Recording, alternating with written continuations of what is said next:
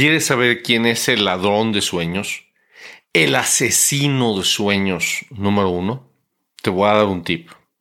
Todos los días lo ves enfrente de ti cuando vas a lavarte los dientes. La principal persona que nos bloquea, que nos detiene de alcanzar nuestros sueños, somos nosotros mismos. Nosotros mismos nos saboteamos, nosotros mismos nos frenamos, nosotros mismos no nos permitimos alcanzar esos sueños. ¿Y sabes por qué? Por miedo.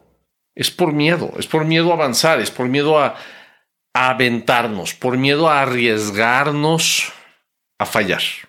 Pero te voy a decir una cosa, las únicas personas que no fallan son los que nunca intentan nada. Y los que nunca intentan nada no llegan a ningún lado.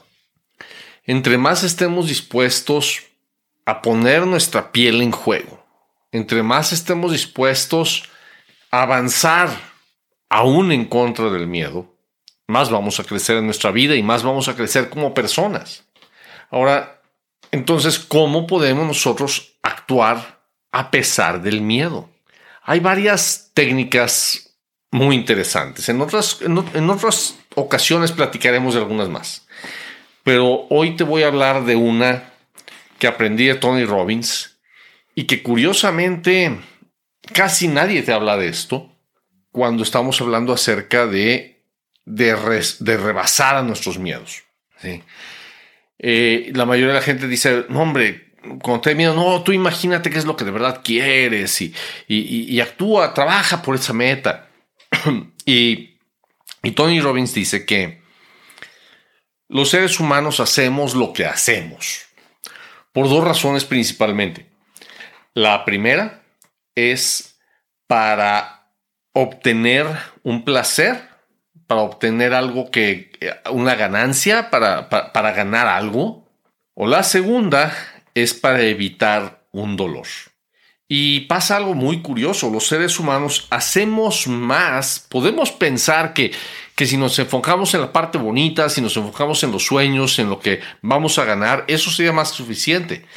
Pero no es más que suficiente. Tenemos que atacar la otra parte, tenemos que atacar la parte de los miedos, porque sabes qué, hay mucho más, la gente hacemos mucho más por evitar un dolor que por obtener un placer o una ganancia.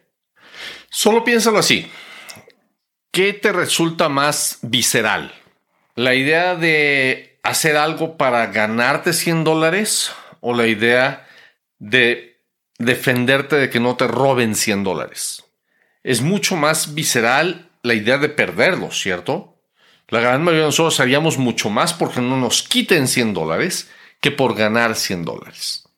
Entonces, si ya sabemos que así funcionamos los seres humanos, si sabemos que hacemos más por no perder que por ganar, si sabemos que hacemos más por evitar el dolor que por obtener el placer, obviamente sí es importante que sepamos a dónde queremos ir, obviamente sí es importante que tengamos esa meta, que sepamos para dónde vamos, y en eso no podemos avanzar, ¿cierto?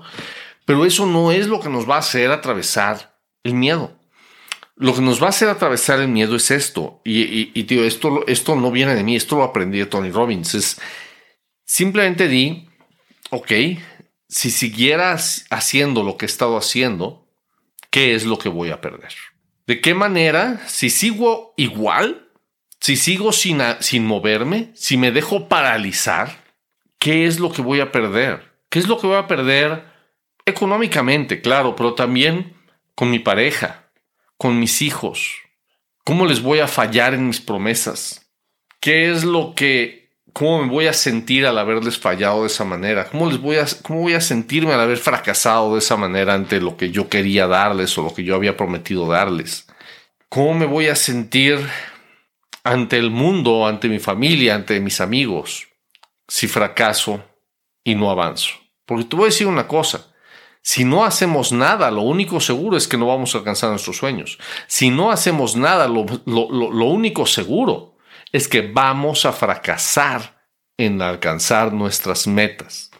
Y, ah, y cuando tú te sientas y te pones a escribir qué es todo lo que voy a perder, qué es todo lo que me va a doler, qué es, qué es, qué es todo el sufrimiento que me va a dar, y, hazlo dramático, pon palabras emocionales, palabras que de verdad te hagan, te hagan, te hagan sufrir, te hagan que te duela, ¿sí?